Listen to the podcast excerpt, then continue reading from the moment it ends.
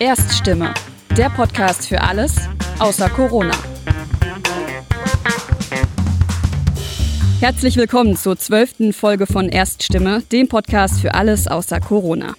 Die Geschichten von Menschen wie Carsten Dümmel, dem in der DDR seine Freiheit genommen wurde, sind zum Glück bekannt. Die Geschichten von Menschen, die auf der anderen Seite der Mauer, also im Westen gelebt haben, aber trotzdem von der Stasi beobachtet wurden, eher nicht. Heute, kurz vor dem Jahrestag des Mauerfalls, spricht meine Kollegin Annabel Brockhus mit Thomas Schwarz, einem Journalisten, der aufgrund seiner Kontakte in den Osten ebenfalls ins Visier der Stasi geriet.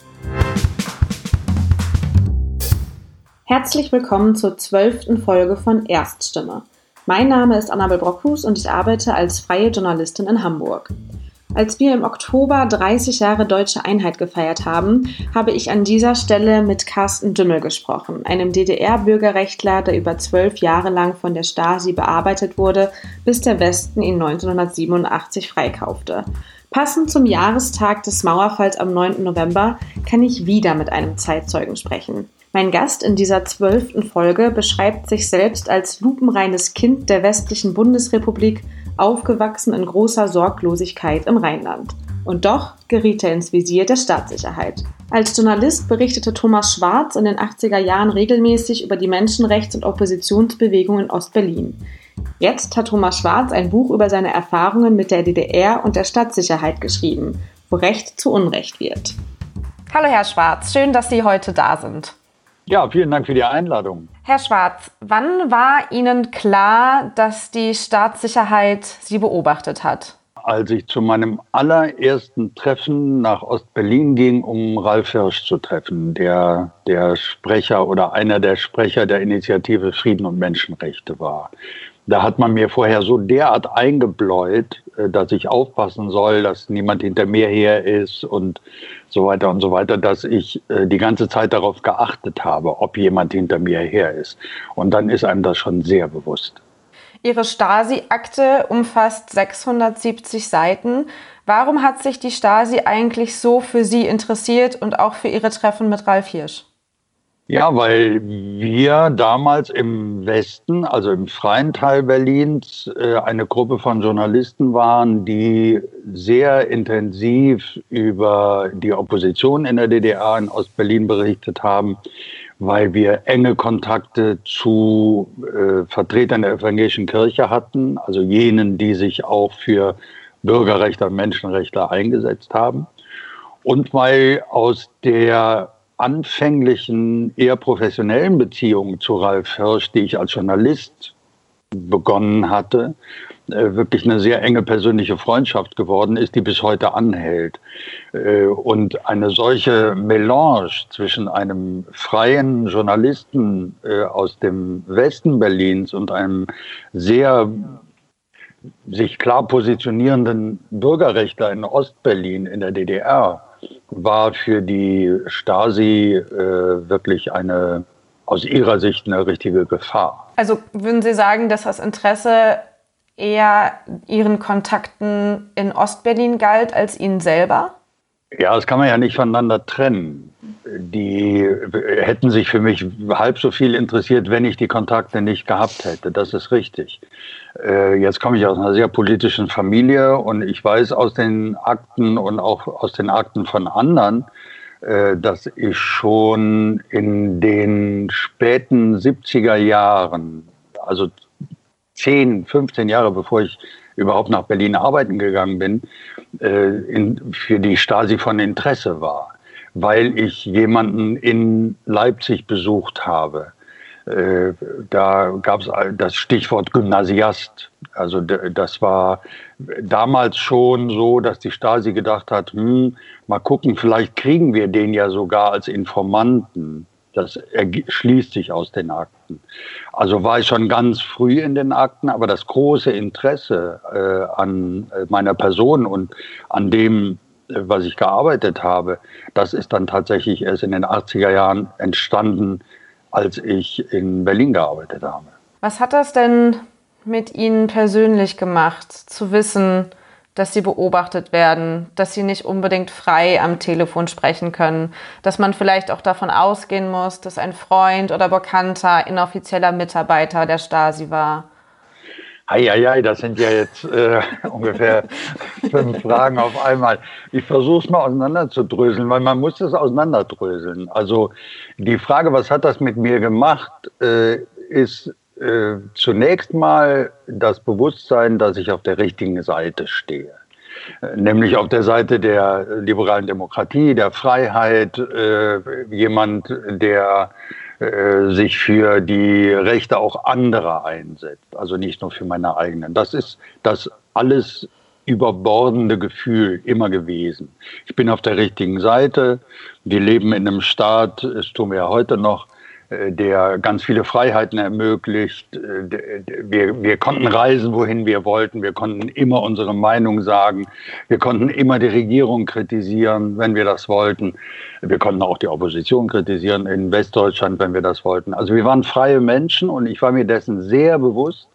Und diese Beobachtung durch die Stadtsicherheit äh, hat mir das im Grunde bestätigt und die Richtigkeit meines Tuns auch nochmal äh, quasi bestätigt. Das, war die, das ist das ganz persönliche Momentum, das für mich eine ganz große und vielleicht die entscheidende Rolle gespielt hat. Das andere ist, dass ich gelernt habe, dass ich mit einem falschen Wort oder einem falschen Halbsatz am Telefon andere gefährden könnte. Also wenn ich zum Beispiel telefoniert habe mit Ralf Hirsch oder Rainer Eppelmann, äh, Stefan Kraftschick, mit, mit wem auch immer, Freier Kirbabel Bulay, dann wusste ich, wenn ich in einem Halbsatz sage, wir sehen uns ja kommende Woche in der Samaritergemeinde, da ist ja die Bluesmesse zum Beispiel, dann wusste ich, dass diese Information von der Stasi benutzt werden würde, um sich auf ein solches von uns beabsichtigtes Treffen besser vorbereiten zu können. Das heißt, diese, dieses Vorsichtigsein am Telefon, dieses Achtgeben darauf, dass man äh, nur ja nicht, nichts Falsches sagt, war vor allem äh, der, war vor allem mit dem Ziel verbunden, andere nicht zu gefährden.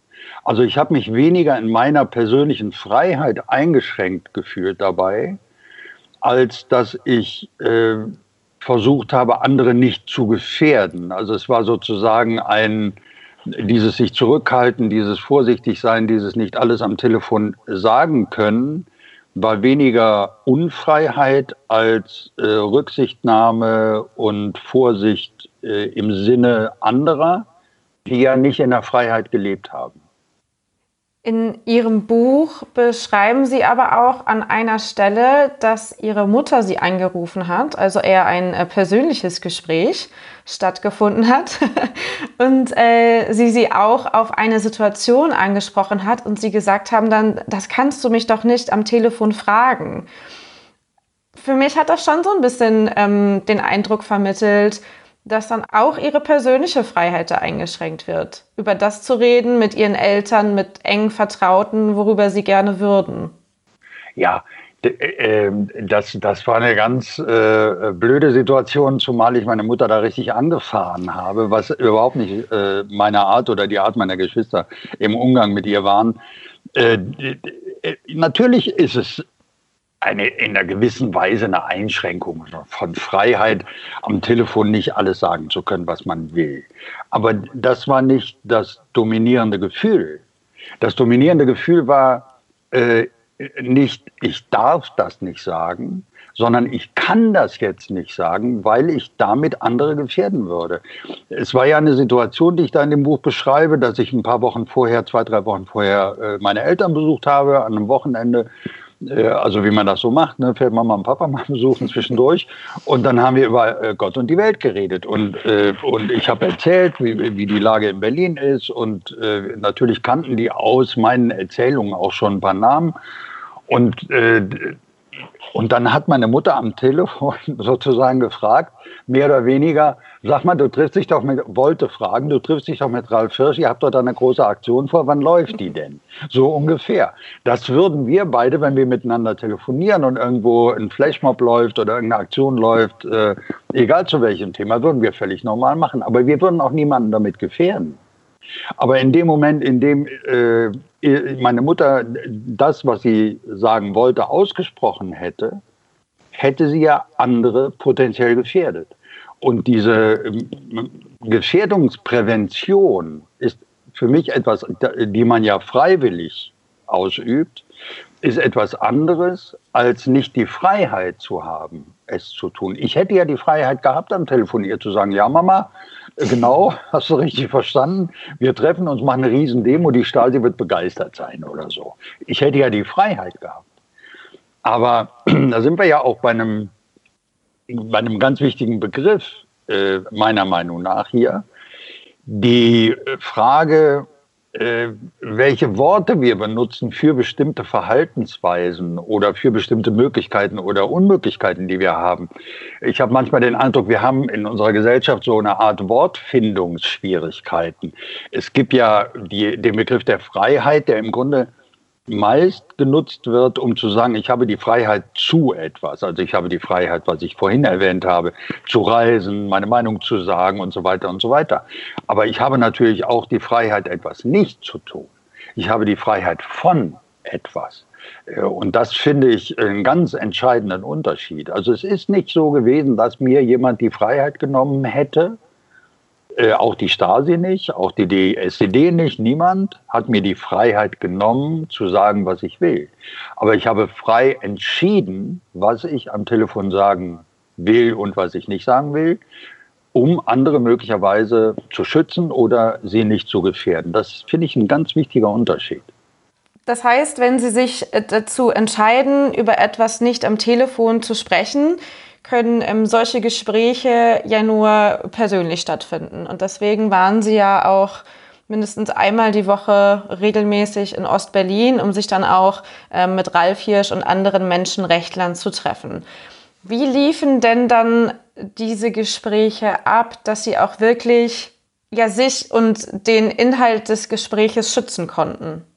Ja, nehmen wir mal unser Gespräch hier jetzt. Wenn, äh, wenn es die Stasi gäbe und wir wüssten, wir würden abgehört. Also jetzt läuft das ja hier nicht wirklich persönlich, das kann man ja ruhig sagen, äh, sondern äh, über technische Hilfsmittel gewissermaßen. nicht nur Corona-bedingt, aber auch. So, dann äh, hätten wir, wenn wir etwas zu besprechen gehabt hätten, entweder äh, das Haus verlassen oder wir hätten das Radio angemacht. Ganz laut, so laut, dass äh, sämtliche Abhörgeräte äh, der Stasi äh, explodiert werden förmlich. Das heißt, äh, Leute, die gerne laut Musik hören, kennen das ja auch. Dann muss man, wenn man jemandem anderen etwas sagen möchte, ganz nah ans Ohr und sagen, wir treffen uns ja nächste Woche um fünf, nicht um vier wie verabredet. Aber das kriegt niemand mit, der auch nur 30 Zentimeter entfernt sich aufhält. Das war eine Methode. In einem Raum hat man ganz laut Musik gemacht, wenn man entscheidende Dinge sagen wollte. Die andere Möglichkeit war, einen sogenannten Spaziergang zu machen. Ralf Hirsch hat dann, wenn es ganz wichtig wurde, äh, zu mir gesagt, äh, ich muss ein bisschen an die frische Luft, hier mal ein bisschen raus. Und dann sind wir rausgegangen und äh, sind dann in den seiner Wohnung gegenüberliegenden Volkspark Friedrichshain in Berlin spazieren gegangen und haben da gesprochen. Oder wir sind um diesen Häuserblock herum, in dem er gewohnt hat. Aber Ralf Hirsch weiß aus seiner Stasi-Akte, dass rund um diesen Block an den äh, Lampenpfählen äh, Richtmikrofone angebracht waren, die Gespräche, die er auch draußen geführt hat, aufzeichnen konnte.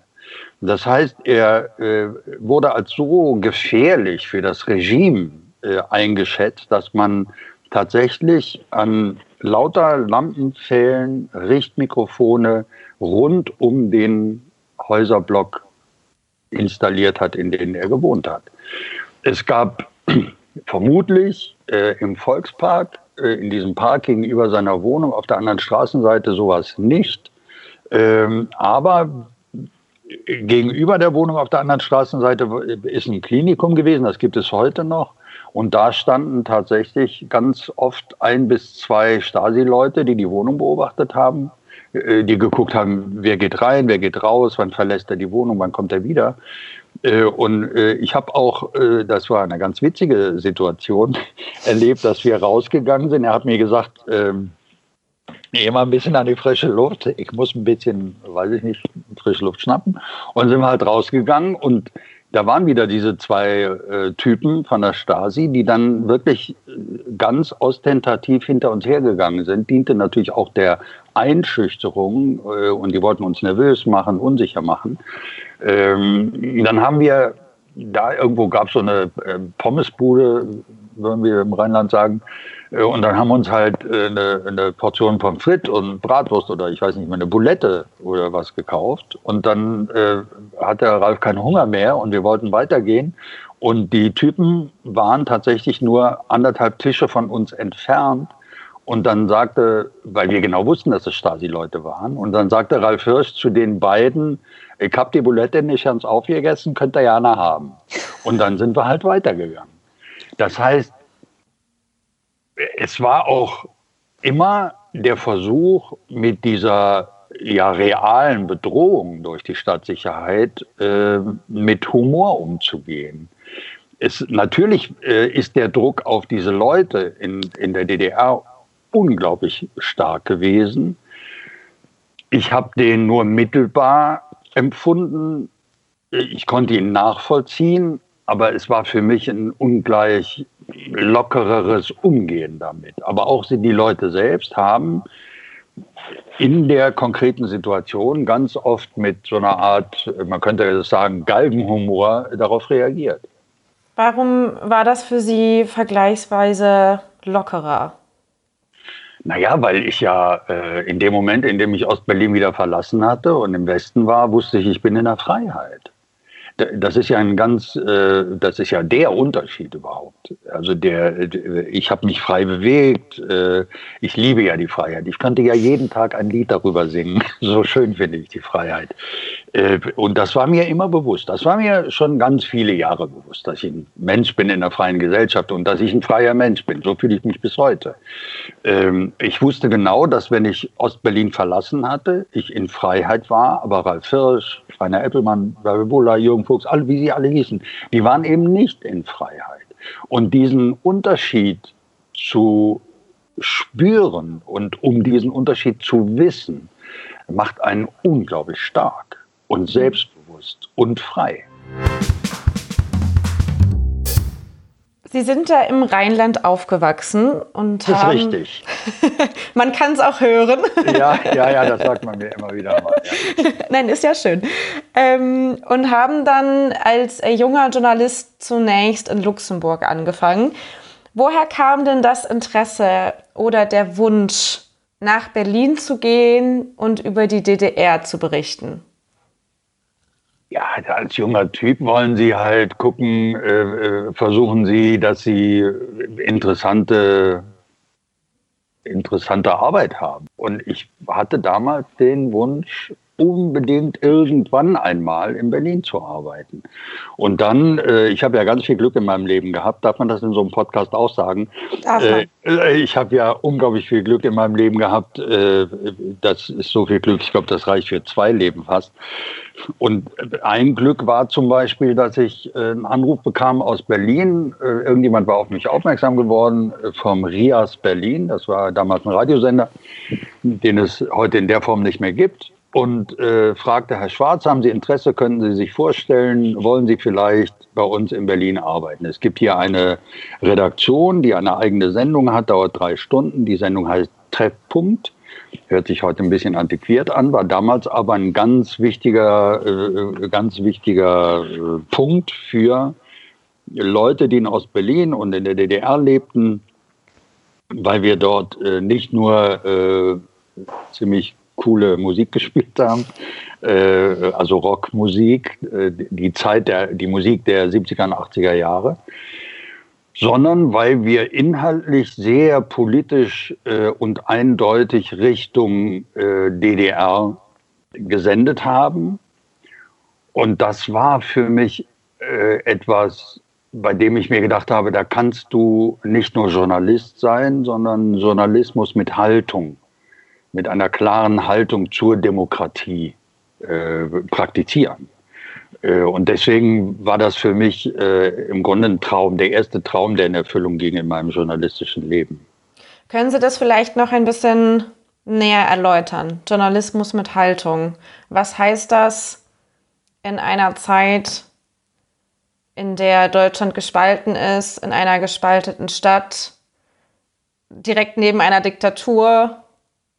Ja, Journalismus mit Haltung. Äh, ich gehe gern darauf ein, was Sie gefragt haben, bezogen auf die Diktatur in Ostteil Berlins und in der DDR. Aber ich finde, dass heute auch Journalismus mit Haltung sehr wichtig ist. Und da sind wir wieder bei den Begriffen und bei den Worten, weil Worte und Politik und Worte und Journalismus äh, ja enorm viel äh, bewirken können oder auch nicht bewirken können, wenn sie nicht benutzt werden. Ich bin, nachdem ich beim RIAS war, äh, in Berlin äh, mit äh, zwei, drei anderen Kollegen zu einem privaten Radiosender gegangen, 100,6, Radio 100,6. Und dort war ich unter anderem der Chef der Nachrichten. Und ich habe dort, weil ich die Freiheit hatte, es zu tun, gewissermaßen eine eigene Nachrichtensprache begonnen, die es überhaupt nirgendwo sonst in Deutschland gab. Also ich habe zum Beispiel nicht gesagt, äh, der, ähm, der Parteichef, äh, DDR-Parteichef Honecker, so wurde das immer gesagt. Er war aber äh, Chef der SED, das heißt, mit Parteichef wurde äh, impliziert, dass es nur äh, eigentlich nur eine Partei geben könne. Also habe ich gesagt, also in der Nachrichtensprache immer gesagt, äh, Staats- und SED-Führer Honecker. Oder ich habe äh, Gorbatschow äh, nicht als Parteichef der Sowjetunion bezeichnet, als ob die das ganze Land äh, einen Parteichef hätte, sondern ich habe gesagt äh, Staats- und KP-Führer Gorbatschow. Oder ich habe zum Beispiel äh, zu den, den damaligen Präsidenten äh, des, von Südafrika, Botha, ähm, nicht einfach den südafrikanischen Präsidenten Botha genannt, sondern der Präsident des südafrikanischen Apartheid-Regimes Botha oder Pinochet, der damals in Chile äh, ein ganz brutaler Diktator war, haben wir nicht genannt der chilenische Präsident Pinochet, sondern äh, äh, General Pino, Pinochet, der, der, der, ich weiß nicht mehr genau, der Staatschef des, äh, der Staatschef von Chile. Das heißt, wir haben die Dinge so benannt, wie sie sind. Wir haben äh, eine klare, auch inhaltliche Position bezogen, indem wir Unterscheidungen getroffen haben zwischen dem Präsidenten Frankreichs und dem äh, Präsidenten des südafrikanischen Apartheid-Regimes. Weil wenn ich sage, der französische Präsident, der südafrikanische Präsident, der chilenische Präsident oder der sowjetische Präsident, ist das das Gleiche für die, die sich damit nicht intensiv auseinandersetzen. Wenn ich die aber benenne und ihnen ein Attribut verleihe, das sie auch äh, sozusagen verdienen, dann muss ich auch in der Sprache meine Haltung zeigen, indem ich als Demokrat und freier Mensch einen Unterschied mache zwischen einer Diktatur und einer Demokratie. Das ist nur ein Beispiel dafür. Sowas ist heute, glaube ich, irgendwie undenkbar. Ich finde das sehr schade. Ich finde schade, dass man,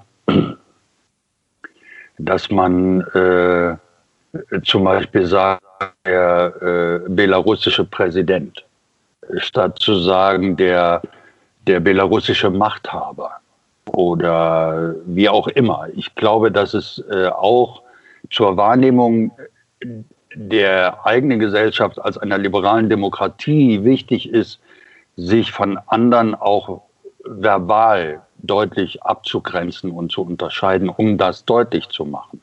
Sie sprechen das ja auch am Ende Ihres Buches an. Da werfen Sie die Frage auf, wie wir uns heute gegenüber Diktaturen verhalten. Würden Sie sagen, dass uns da uns Journalisten, vielleicht aber auch der Gesellschaft eine Haltung fehlt? Ja, wenn man Haltung mit Aktivität gleichsetzt, dann mit Sicherheit. Ähm, es gibt ja Umfragen, die immer wieder zeigen und belegen, dass äh, die überwiegende, überwältigende Mehrheit der Deutschen äh, schon sich darüber bewusst ist, dass sie in einem äh, offenen, freien Land lebt, in einer liberalen Demokratie. Das ist schon wahr, aber zu wissen, dass man irgendwo lebt, bedeutet ja nicht, dass man eine Haltung dazu hat. Und eine, wirklich eine Haltung zu haben, bedeutet für mich auch, sie zu äußern. Äh, und dieses Buch, das ich geschrieben habe, handelt natürlich von meinen Begegnungen mit der Stadtsicherheit und von meinen Erfahrungen äh, mit, mit der Opposition in der DDR. Aber im Grunde habe ich es geschrieben als Plädoyer für die Freiheit.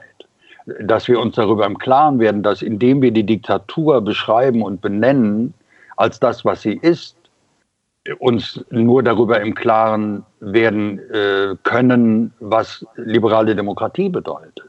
Wenn wir sagen, ja, ist schön hier, wir leben in einer freien Gesellschaft, ich finde das auch gut, ein Stück weit an der Stelle, dann reicht das eben nicht, meiner Meinung nach. Wenn ich mir angucke, mit, mit, welchen, ähm, mit welchen Feinden äh, jedweder Demokratie wir zu tun haben, ganz aktuell, äh, da können wir in der Europäischen Union anfangen. Dann nenne ich Ungarn, wo es überhaupt keine freie, unabhängige Presse mehr gibt. Äh, gibt es einfach nicht mehr. Das ist ungeheuerlich, dass in einem Land der Europäischen Union so etwas möglich ist. Ich habe über ein Jahr in Ungarn gelebt, mit den Journalisten gesprochen, von Nepsavacak zum Beispiel, die früher bei dieser Zeitung waren, die noch unabhängig waren. Was in Polen vor sich geht, Stichwort Gewaltenteilung. Äh, das gehört alles auch mit zu einer liberalen, offenen Gesellschaft. Äh, selbst in den Vereinigten Staaten haben wir irgendwie Sorge, ja, wie, wie das, äh, wie, wie sich das ganze System entwickelt, unabhängig davon, wie die Wahlen ausgegangen sein werden. Volksrepublik China, Hongkong, Tibet, Taiwan, Belarus, Russland, da werden Leute abgeknallt im Tiergarten in Berlin. Äh, die, die un, unsere gemeinsame Kollegin äh, Politkovskaya, die äh, vor fast genau 14 Jahren im Aufzug ihres Hauses erschossen wurde, weil sie eine unabhängige Journalistin war.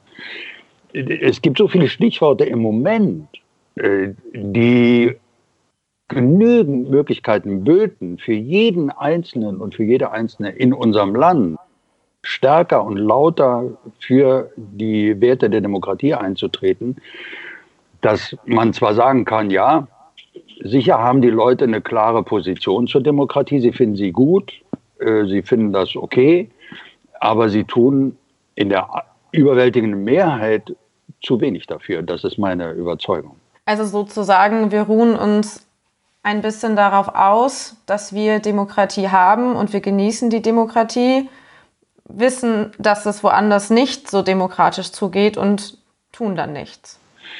Ja, wir, ich sag mal wir, so jetzt, ja, Pass Toto sozusagen, wir wissen, dass wir Demokratie haben.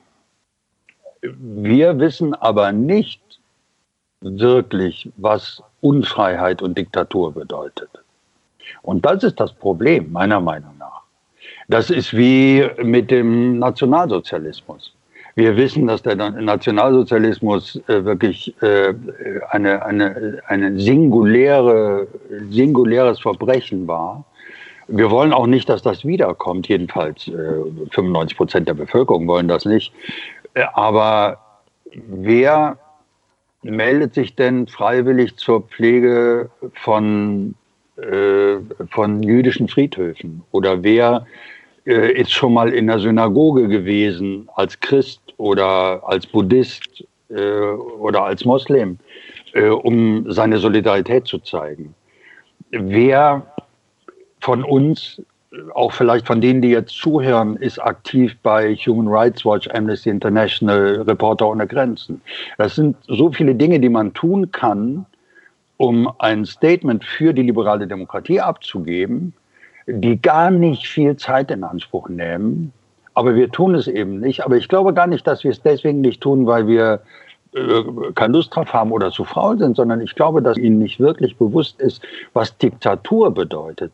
Jeder von uns weiß, was Demokratie bedeutet. Wir wissen, dass wir offen reden können, wir können demonstrieren, sogar Leute ohne Maske können von einer Maskendiktatur sprechen und all so ein Unsinn. Das ist alles äh, Bestandteil unserer Freiheit, unserer liberalen Demokratie. Wunderbar. Wie gesagt, ich könnte jeden Tag ein Lied über unsere Freiheit singen, aber wir wissen nicht, was Diktatur wirklich bedeutet.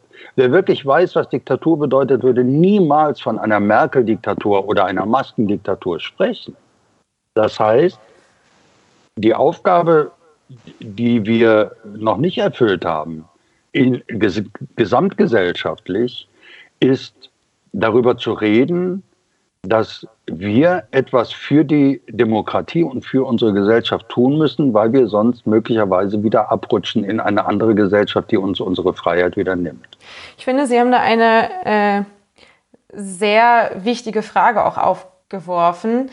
Wir wissen nicht, was Diktatur bedeutet. Aber ich meine, die letzte Diktaturerfahrung Deutschlands ist da jetzt gerade erstmal etwas mehr als 30 Jahre her.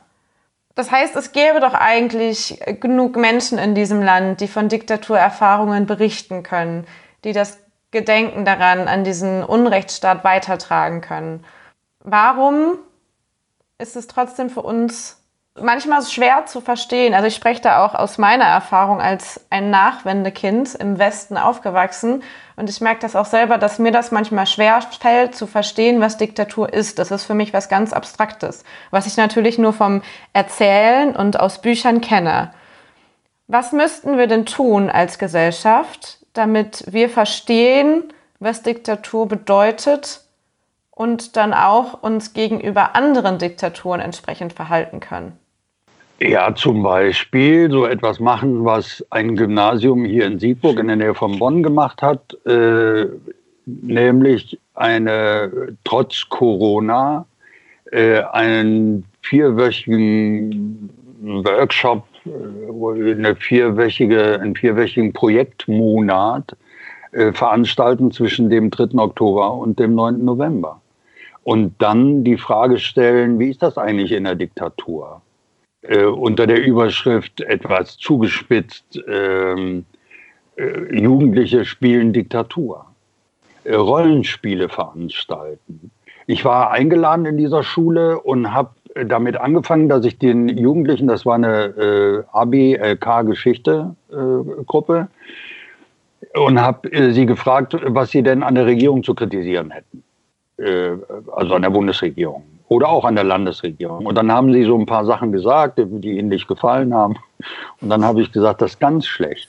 Wenn ihr jetzt in der DDR gelebt hättet, dann würde ich möglicherweise der Stadtsicherheit sagen, der Jonas und die Vera haben sich negativ zum Staat geäußert. Und das würde euch möglicherweise jede berufliche Zukunft verbauen. Das heißt, wir müssen Rollenspiele veranstalten. Wir müssen den Kindern und Jugendlichen äh, Filme zeigen, Bücher zum Lesen geben, die ihnen diese Diktatur vor Augen führen. Äh, und ich habe äh, natürlich äh, sind diese jungen Leute, die da ist eine Abi-Klasse, 17, 18 Jahre. Aber ich habe äh, so viele Leute, denen ich begegne, die 30, 35, 40, 45 Jahre alt sind, die auch überhaupt keine Vorstellung davon haben, was es bedeutet hat, in der Diktatur zu leben. Und was es bedeutet, dass wir hier eine freie Gesellschaft sind. Man hat meiner Generation ja auch häufiger von der nächsthöheren Generation äh, vorgehalten, ihr wisst gar nicht, äh, wie toll das ist, im Frieden zu leben. Nee, woher sollte ich das auch wissen? Ich habe dann durch eine Arbeit für eine Hilfsorganisation über neun Jahre bin ich in Bürgerkriegsgebieten gewesen und so und habe sozusagen das zweifelhafte Privileg gehabt, äh, Bomben fallen zu hören, in Beirut zum Beispiel. So, ich habe eine Vorstellung, nur eine ganz kleine Vorstellung davon. Es wird in den Schulen eindeutig zu wenig über die DDR-Diktatur gesprochen. Das ist jedenfalls meine, äh, meine Erfahrung, wann immer ich mit Lehrern und oder Schülern spreche. Äh, äh, es wird ganz viel über den Nationalsozialismus gesprochen. Das ist absolut notwendig. Ähm, und äh, es ist auch nicht vergleichbar, die beiden Systeme. Aber wir reden zu wenig über die DDR-Diktatur, über die SED, über die Auswirkungen, die bis heute noch gelten. Meiner Meinung nach hat das auch damit zu tun, dass wir als Wessis zum Beispiel uns jetzt nicht äh, da äh, gegenüber der DDR so als Moralapostel aufspielen können sollen. Ich halte das aber für falsch. Es geht nicht um Ost und West in dieser Frage. Es geht um Diktatur oder Demokratie. Und weil Sie das Ende des Buches angesprochen haben, da ist mir so ein Satz rausgerutscht. Ne? Äh, Freiheit kommt nie von selbst. Das ist einfach so. Freiheit kommt nie von selbst. Die kommt nicht einfach an und sagt, hey Baby, hast du Bock auf mich? Sondern wir müssen zur Freiheit sagen, hör mal, ich will dich. Und ich will was dafür tun, dass du auch bei mir bleibst. Und das ist was, was, was wir auch in klarer Sprache zum Ausdruck bringen müssen. Wir sind manchmal, wenn es um die Freiheit geht, also darum, wie wichtig und notwendig sie ist und, und dass wir sie im Grunde jeden Tag feiern müssten, äh, viel zu vorsichtig in unserer Wortwahl und viel zu äh, vorsichtig und viel zu höflich, wenn es äh, um die Beschreibung von Diktaturen geht. Herr Schwarz, ich danke Ihnen sehr für das Gespräch und dass Sie heute für uns in dieser Podcast-Folge ein Lied auf die Freiheit gesungen haben. Und ich hoffe, dass wir auch etwas ähm, mehr zum Verständnis der DDR und des Unrechtsstaates beitragen könnten. Vielen Dank. Ich habe mich sehr gefreut. Dankeschön. Das war die zwölfte Folge von Erststimme, dem Podcast für alles außer Corona. In der nächsten Woche spreche ich mit André Cooper, dem Präsidenten des Landtags Nordrhein-Westfalen. Wir sprechen darüber, wie es ist, ein Parlament zu leiten, wenn der Ton in der Debatte immer rauer wird. Ich freue mich, wenn Sie auch dann wieder reinhören und wünsche Ihnen bis dahin eine gute Zeit.